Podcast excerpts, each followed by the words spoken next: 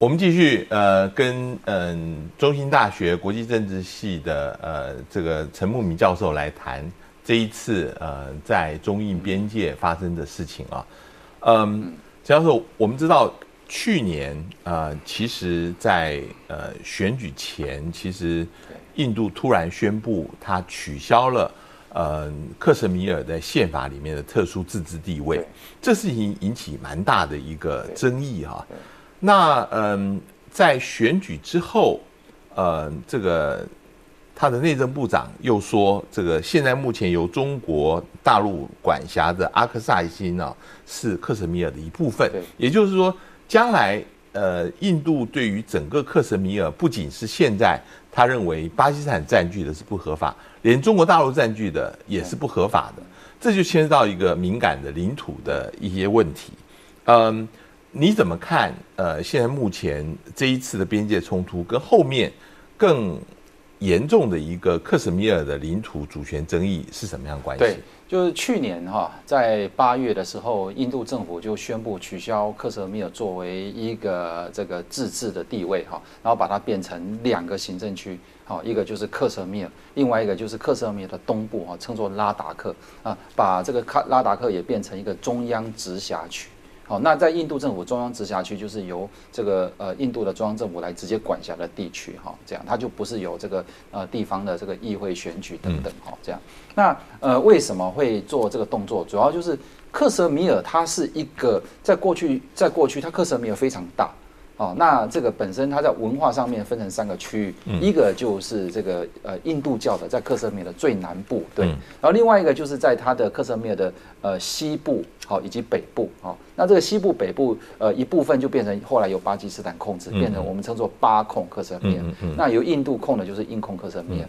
但是大家比较忽略就是克什米尔的东部哈，它事实上是西藏文明区，嗯，那这个西藏文明区过去就是呃这个藏传佛教传过来之后，这个地方基本上都是。这个信奉藏传佛教的啦，然后也是福音达赖喇嘛哈。那这个这个东段哈，这个这个西藏文明区，它的最东边就是阿克塞钦，三万平方公里，嗯呃，现在是由呃大陆实际控制。但是呢，在这个西藏文明区的西边，就是印度称作拉达克地带哈。拉达克地带，它事实上人口虽然不多，但是它还是这个传统的这个西藏文明区的一部分。所以在去年的八月，印度。政府重新进行这个行政区的规划之后，就把这个拉达克呃变成是一个中央政府的直辖区。那好，那它变成中央政府直辖区的话，它事实上对于中共或是周边的这种这个这种区域政治，它会产生很大的影响。就是说，从来都没有一个西藏人或西藏文明的这个这个这个呃地区哈，它变成是一个行政区。嗯，哦，在这过去西藏没有，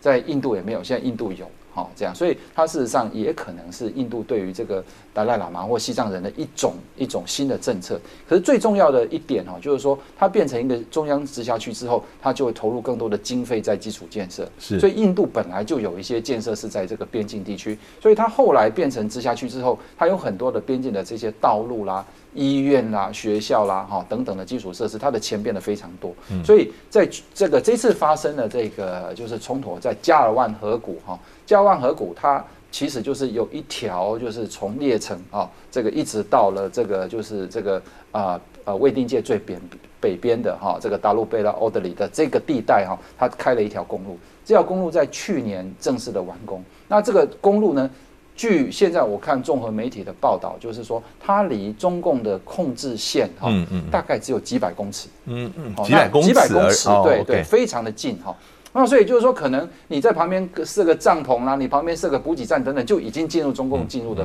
在他所宣称的范围。所以现在会发生这个冲突，应该就是在这个地带。嗯，哦，那他当然海拔非常的高。嗯，哦，那呃这些为什么死伤这么多？很可能你真的受伤之之后呢，你要把它运到山下进行治疗也不太可能，所以很有可能就是伤重致死，很可能是这样的状况。嗯，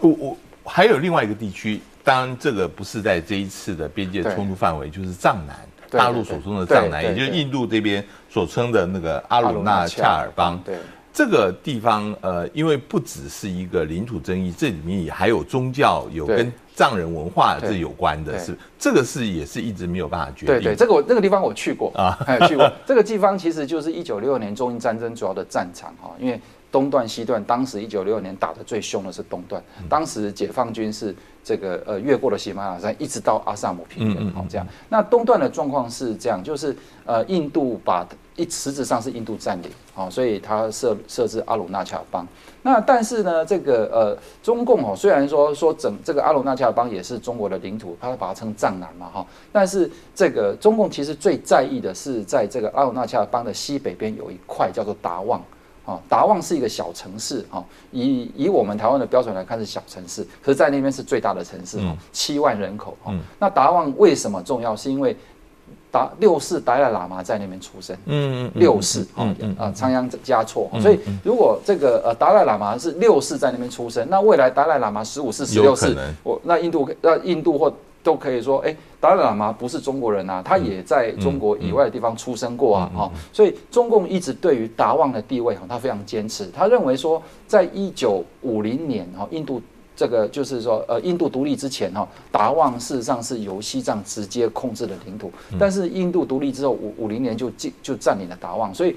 中共说你可以这个阿克塞就就是阿克塞钦跟这个呃阿鲁纳恰邦我们可以谈，但是他希望把。呃，他希望能够把达旺拿回去。嗯，哦，我过去在印度跟在呃大陆做访谈的时候，他们事实上都有学者提到这个问题，说至少把它拿回去。嗯，这个一千七百平方公里左右，哈，那，但是印度当然不可能了，因为你如果看整个阿鲁纳恰邦的这个这个这个它的地图，你就会发现达旺的战略位置非常重要。嗯嗯嗯。哦，所以其如果说印度把这个地方就还给中国，或是就割让给中国的话，那印度拿的其他地区，它是没有什么没有什么经济跟战略价值，所以它也不会还，哎，所以就就卡在那里。呃，你刚照你刚刚所讲的，其实呃，大陆方面其实在边界划界上面，呃，是有一些弹性的，也希望能够把目前的所谓实际控制线，把它真正的划定成边界啊。对，我们知道上个世纪的时候。呃，其实中国大陆跟中亚、跟俄罗斯乃至跟北韩，对，都划定了边界，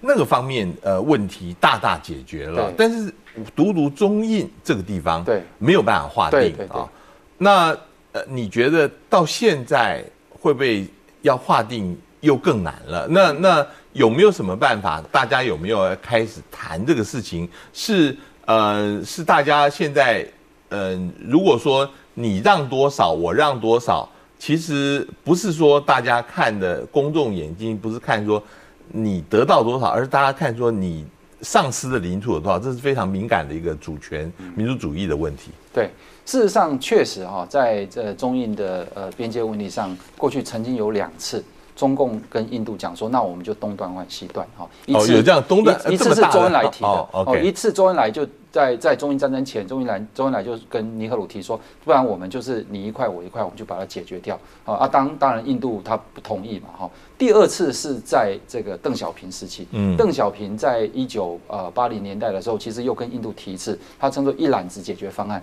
就说我们还是一样，就东断换西断，然后一人拿一块。那当时印度的呃总理呃拉吉夫甘地也没有同意哈。那我认为这个时机已经过了。是，现在其实印度内部是有一些人，他觉得说，也许这是一个解决的方法。可是呢，中共现在的态度反而比以前又更强硬了。因为当时他会这样讲，是因为中国的实力还没有可以跟人家谈判。可是中国现在觉得，我现在实力这么强，我干嘛跟你东断换西断？所以在在过去这二十几年哈，我们看到这个中国跟印度双方在这个边界问题上面的态度就变得非常强硬。那再加上民族主义的情绪等等哈，就更不可能让哈。我自己本身在印度也访谈过很多的这个就是学者啦哈，智库的人等等哦，他们就是说，呃，印度政府哦对领土是寸步不让，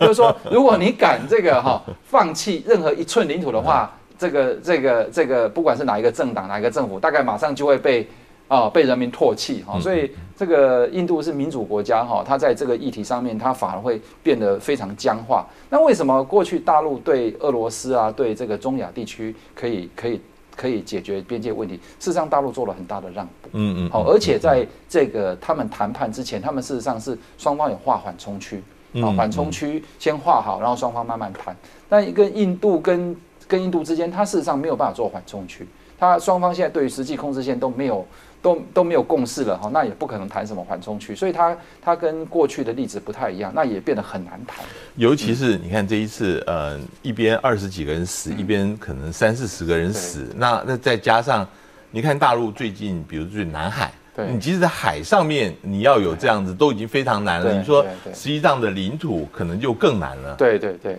当然就是说，呃，其实中共哈对，就是说中大陆社会对于这个呃，就是领土的这个纠纷哈，他事实上不太会去注意印度这一块。哦，就是说，就是说一般公众比较少，他只是说哦，听说好像藏南是我们的，哦，听说我们跟印度之间有领土冲突，可是大家对于这个呃。跟印度的这个领土的这个关切哈，不如跟钓鱼台或南海或台湾，就是说他们比较关注这个地带。然后那个地方，因为在大陆的这个媒体啦，一般呢网络上讨论也比较少。哦，但是如果说是你纯粹是以这个这个领土的这个面积来讲，那确实是最大。反而印度非常在乎。印度的这些媒体啦，哈，你你平常打开电视、打开报纸，他天天都在讲这个东西啊。所以印度的这个现在的不管是哪一个人执哪一个人执政，好哪哪。哪一个人在做决策哈？他只要稍微在跟中国的这个领土问题上面，他稍微有一点点讲错话，他可能就会招致全国的批评，哦，所以也不好做。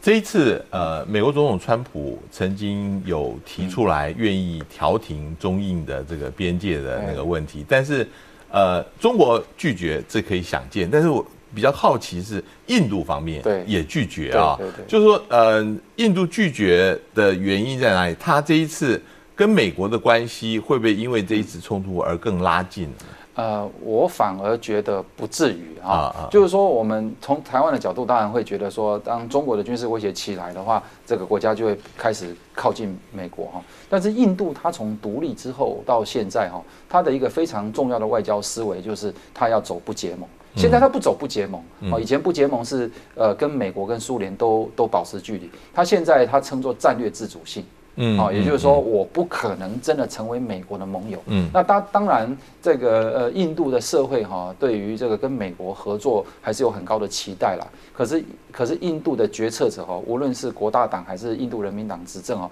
他在战略上面，他不可能完全倒向美国。哦，所以这个跟我们台湾本身的期待会不一样。那呃，我觉得印度本身它有它自己，它是一个大国，它有它的大国利益。所以你看，它一方面参加美国的印太战略，嗯，可是另一方面，它又跟这个就是俄罗斯啊、巴西呀这些啊国家有它的这个金砖四国或金砖五国。所以我觉得这个呃，印度本身它一定是要在这个两个阵营中来回的。摆动，它不可能完全的亲美或完全的亲中。是，今天非常谢谢陈教授，呃，接受我们访谈。这个是一个非常复杂的问题，那也有可能将来还会起冲突。不过，呃，这个是要放在一个比较大的脉络上面，比较能够看得清楚。谢谢陈教授，谢谢谢谢，也谢谢各位观众的收看，我们下次见。